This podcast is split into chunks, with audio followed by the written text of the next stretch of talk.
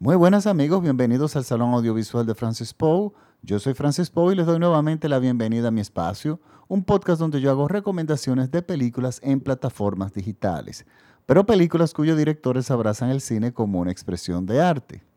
Esta semana les traigo una recomendación de la plataforma de Netflix, pero antes quería pedirles disculpas por la tardanza del podcast de esta semana pero se me dio la oportunidad en mi país de ir a la, a la bellísima península de Samaná, donde ustedes se habrán dado cuenta que yo he colgado fotos de la belleza del, lugar y, realmente la pasé maravillosamente bien. O sea, yo los invito que cuando esto pase o cuando ya estén vacunados, eh, vengan a la República Dominicana y visiten Samaná. Recuerden que la, República Dominicana no es solamente Punta Cana, que de hecho fue una sorpresa porque me encontré con personas que pensaban que Punta Cana era una isla en el Caribe que no tenía nada que ver con la República Dominicana. Pues no, eh, Punta Cana está dentro de la República Dominicana, en la, en la zona este, pero no es la única playa, señores. Samaná es una belleza, ustedes ven las fotos ahí, y así como esa playa que yo visité, hay cientos de playas. Eso es realmente es un lugar paradisíaco con una diversidad eh, eh, en la fauna enorme y yo realmente la pasé demasiado bien, realmente la pasé bien. Yo traté de hacer el podcast desde allá, si bien hay señal de internet, no es irregular por el tipo de geografía del lugar, y dije, bueno, al fin y al cabo, déjame disfrutar, eh, quiero disfrutar mis días por completos, y bueno, ya el lunes yo me pongo en esto con lo del podcast. Y miren, qué bueno que hasta cierto punto esperé, porque yo quiero hablar con un poco de calma eh, con esta peli sobre esta película. Miren, esta película está en la plataforma de Netflix y el título en español se llama Un invierno en Nueva York. A mí el título en español no me gusta para nada porque lo que da la impresión es que es una película romántica. Y entonces, ¿qué va a pasar? Los que le salimos corriendo ese tipo de títulos un poco empalagosos, fácil que le pasamos por arriba esta película y no lo vemos, o las películas que las personas que van buscando una película romántica se dan con esta película y resulta que no es lo que buscan y bueno, la empiezan a ver de mal gusto sin en todo caso que la terminen. Pero el título original de la película es The Kindness of Strangers, la generosidad de los extraños, que realmente es así me gusta. Eh, supongo que está inspirada en la frase en, en un tranvía llamado Deseo, aquella frase final de Blanche Dubois, que ella dice en la, tanto en la obra del teatro como el cine, que ella siempre ha podido contar con la generosidad de los extraños. Y aunque no hay nada que ver, para mí es una frase muy poderosa. ¿Y qué, de qué nos trata esta película? Bueno, miren, ante todo, eh, un invierno en Nueva York, The Kind of, Strangers, eh, tal y como sale en Netflix, yo de todas formas voy a poner el enlace en mi página de Facebook el Salón Audiovisual de Francis Poe para que ustedes puedan acceder a la película directamente. Esta película está dirigida por una mujer y definitivamente es una de las... Ella se llama Lon Sharing. Discúlpenme que no estoy viendo muy bien porque tengo que cambiar los lentes y no han llegado, están en el correo. Pero bueno, esta directora yo realmente no la conocía, no recordaba algún, ningún trabajo de ella pero ella tiene varias películas, dos o tres películas que tienen muy buenas críticas.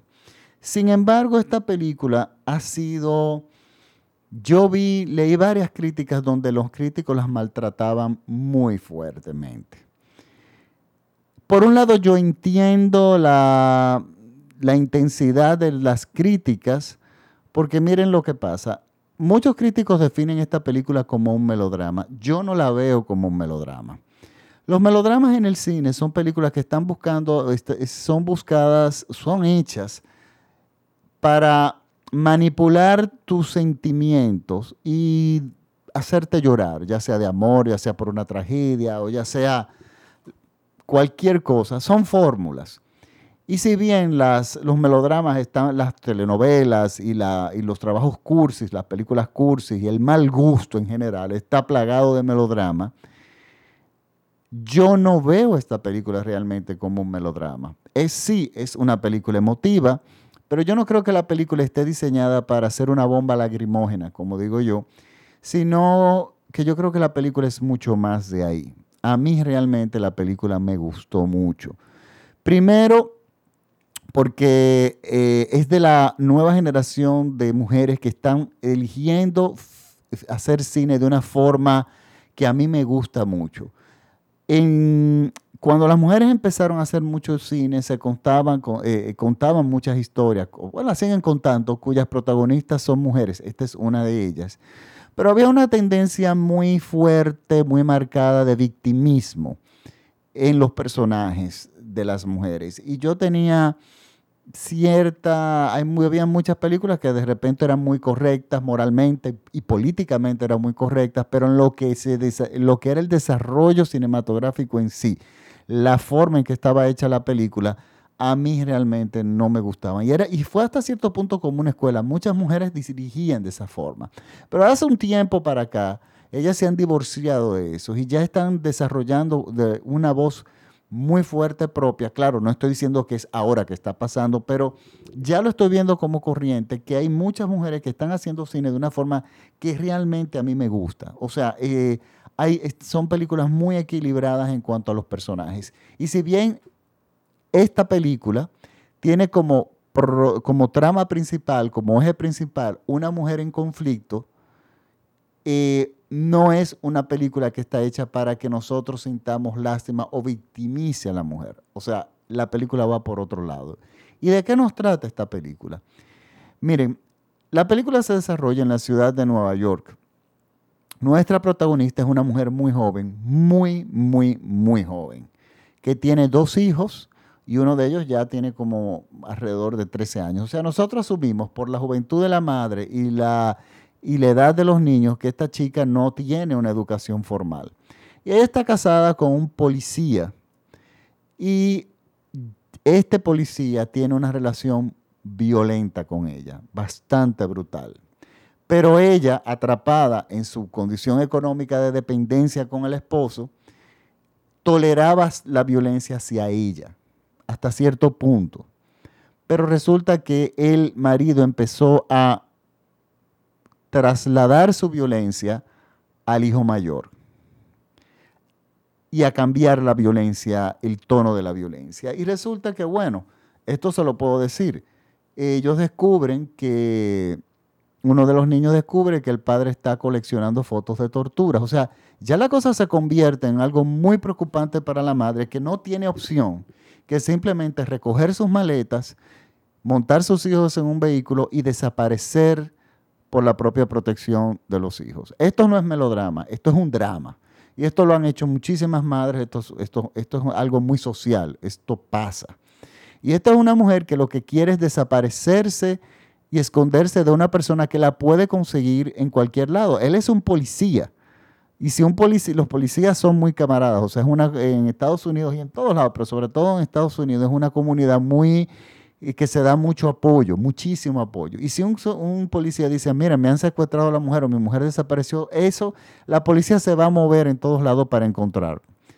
Ella decide ir a Nueva York, que es una ciudad donde ella entiende que es difícil que la encuentren por, la gran, por lo enorme que es y por, las, y, y por las millones de formas que ella podría esconderse. Pero es una mujer que llega a una ciudad que no conoce sin un solo centavo y resulta que inmediatamente la miseria le está esperando. Nueva York es una ciudad muy dura y muy difícil.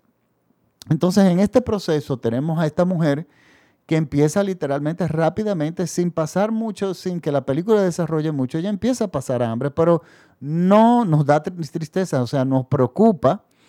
Es una situación que inmediatamente nosotros, si nos ponemos los zapatos de ella, siempre nos ponemos muy nerviosos, pero ella no tiene opción, o sea, ella tiene que buscar la forma de sobrevivir y lo hace robando comida, eh, haciendo una cantidad de cosas, jugándosela en la ciudad de Nueva York, podríamos decir. En este proceso entran otros personajes. Uno de esos personajes es un abogado que, profesional que no ha ganado un solo caso y es una tragedia. Y sobre todo, él no ha ganado casos cuando él sabe que las personas son culpables y sin embargo salen inocentes. O sea, eso es un peso muy fuerte en su vida profesional. También tenemos un joven que lo que quiere es vivir una vida tranquila, un joven que no podemos decir que tiene un retraso, ni que tampoco es un joven muy especial. Es un chico que es torpe, muy torpe. Y esta torpeza hace que él no pueda sostener y mantener un trabajo por poco tiempo, no dura menos, dura menos de un mes. Entonces este joven está en este problema existencial. Pero por otro lado tenemos a otra, otro personaje que es una enfermera que sentimos, y muy bueno que está, ella lo hace muy bien ese papel, sentimos que ella quiere ayudar, o sea, ella tiene una vocación de ayudar a las otras personas, pero su, ella, su propia vida no va bien. Pero ella hace trabajo comunitario, ella guía grupos de terapia de donde la gente busca apoyo y ahí en ese lugar donde la gente busca apoyo, entonces, bueno, poco a poco se van eh, eh, presentando los diferentes personajes secundarios. ¿Qué me gusta de esta película? Si cada uno de los personajes nosotros los tomamos por separados y decidimos hacer una película, sale una película muy interesante con cada uno de los personajes. Y sin embargo, y tienen una fuerza propia, que no están para decorar la historia principal. La historia principal es la de la chica que se escapa eh, de la brutalidad del esposo con sus dos hijos. Esa es la historia central. Pero las otras son tan importantes como la historia central. Y cada personaje está los actores están, están todos magníficos. Pero lo que me gusta son que son personas que tienen problemas existenciales porque están viviendo en una sociedad y en un tiempo donde el valor de la persona se mide por el éxito económico o por el éxito profesional. Eh, y esto es muy difícil para los protagonistas en una ciudad como Nueva York. Es una ciudad, una ciudad tan competente donde se trabaja de una forma necesitas muchas competencias para crecer, pero es una ciudad donde sabemos que se trabaja muchísimo, se trabajan 24 horas del día y la gente trabaja mucho, mucho, mucho. Todas las personas que yo conozco que viven en Nueva York, que familiares o también amigos, son personas que trabajan largas, largas, largas horas. O sea, a veces uno se cuestiona la calidad de vida de esas personas, incluyendo de las que ganan buen dinero. Entonces, de eso se trata. Estamos hablando de personas en el contexto de una sociedad moderna que no tienen forma de que tienen serios problemas de estima y no hay forma de que las cosas vayan funcionando bien en, en sus vidas.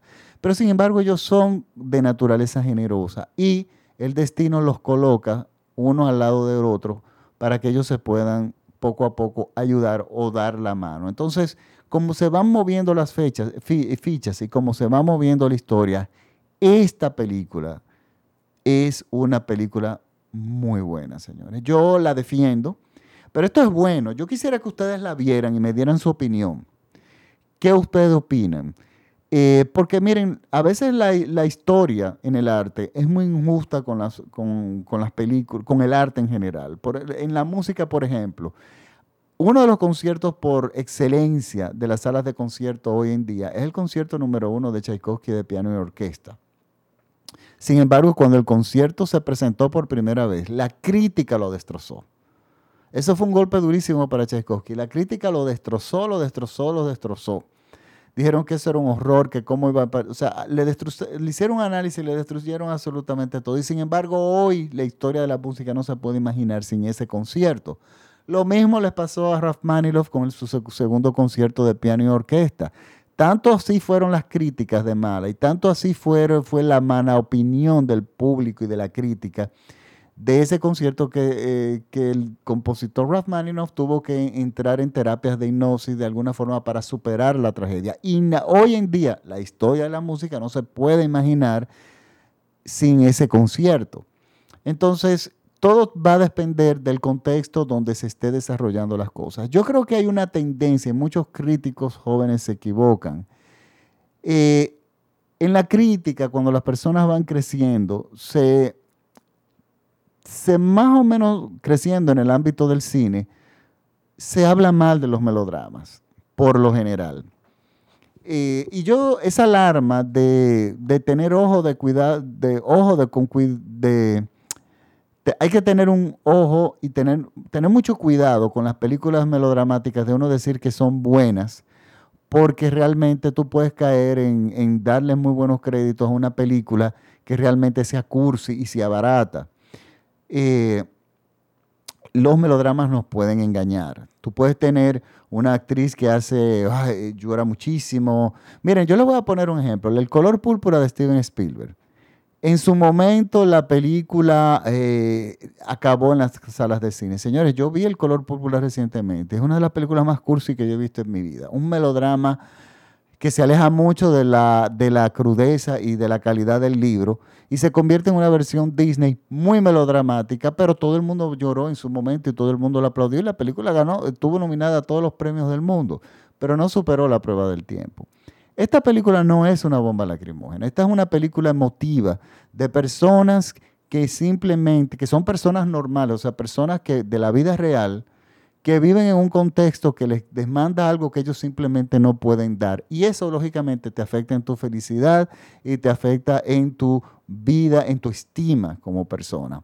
Y es ahí donde está el valor real donde yo encuentro esta película, donde resulta que estas armas perdidas, estas personas perdedoras, de alguna forma se encuentran y descubren que cuando ellos se unen puede pasar algo maravilloso y pueden hacer que las cosas cambien y sobre todo demuestra cómo estas sociedades no miran absolutamente hacia ningún lado que no sea el egoísmo propio de tú lograr tu objetivo, tú echar para adelante sin mirar absolutamente para ningún otro lado. Miren, esta película es, yo sé que le va a gustar a mucha gente eh, y yo la defiendo. Yo creo que es una película que con el tiempo se le va a dar una lectura diferente hablando de la música, ahora que le hablaba de la música, señor, esta banda sonora que fue criticada, yo le llegué a escuchar un crítico que habló pestes de la banda sonora y resulta que, déjeme decirle algo, la banda sonora, la música, el compositor, déjeme darle el crédito, se llama Andrew Lockinson, eh, Lockinson ay señores, disculpen, que no tengo los lentes puestos. Andrew Lockson, este compositor, Lockinson, perdón, Lockingston. este no lo conocía. Ha compuesto una banda sonora original con orquesta, músicos solistas, piezas algunas de piano solo. Y para mí esto fue un oasis, porque hace mucho tiempo que yo me vengo quejando de los compositores de cine y muchos de ellos que están siendo muy exitosos y están basando la banda sonora de la película, la, música, en efectos más sonoros que realmente musicales. Y es porque existen una gran cantidad de programas de hacer música facilísimo, donde tú puedes, cualquier persona que no sea un músico realmente formal, tú puedes hacer de alguna forma música y lo que hacen es que se quedan en efecto. y, todas las películas suenan iguales. Entonces, la, la cultura de cómo musicalizar una película se ha perdido. Aquí no.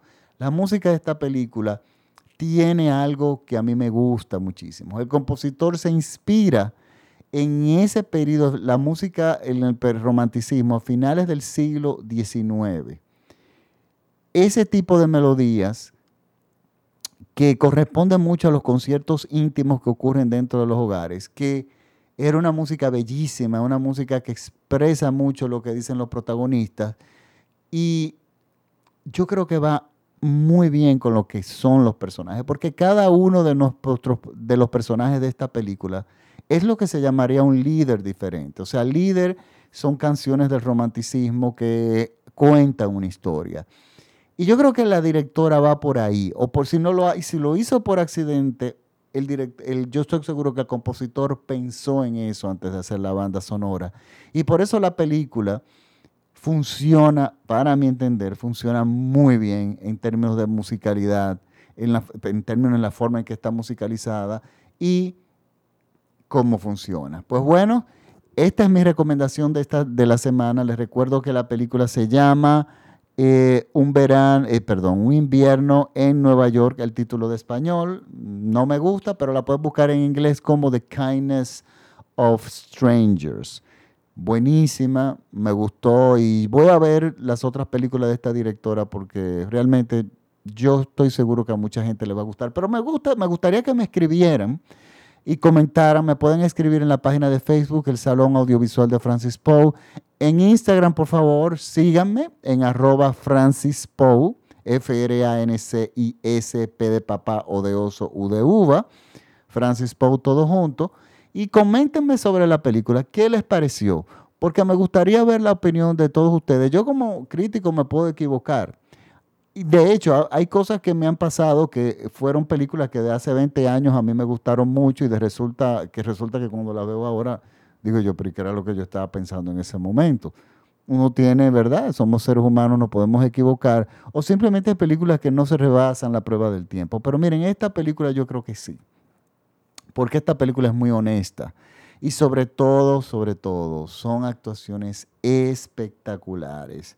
Eh, todos los actores y actrices están magníficos. Y es que los personajes son sumamente interesantes, como le había dicho. O sea, cada uno de esos, cada uno de esos personajes se puede desarrollar una película independientemente con cada uno de ellos. Así yo encuentro que son de poderosos. Bueno, ahora me despido. Hasta la próxima semana. Eh, un saludo a mis seguidores en México eh, vía radiola.com.mx. Recuerden seguirme en Instagram en arroba Francis En Facebook, no me busquen como Francis Poe porque le va a caer mi cuenta personal. Búsquenme como el Salón Audiovisual de Francis Poe y me pueden seguir por ahí. Al igual que en Twitter como arroba Francis. Bueno, ahora sí me despido hasta la próxima semana. Muchísimas gracias por la sintonía y recuerden que si algún, cuando decidan ya venir de, eh, salir de vacaciones y estén vacunados, pues vengan a la República Dominicana y les recomiendo visitar Samaná. Vean las fotos que yo subí de simplemente una de las playas que hay en la península de Samaná. Bueno, muchísimas gracias por la sintonía. Chao.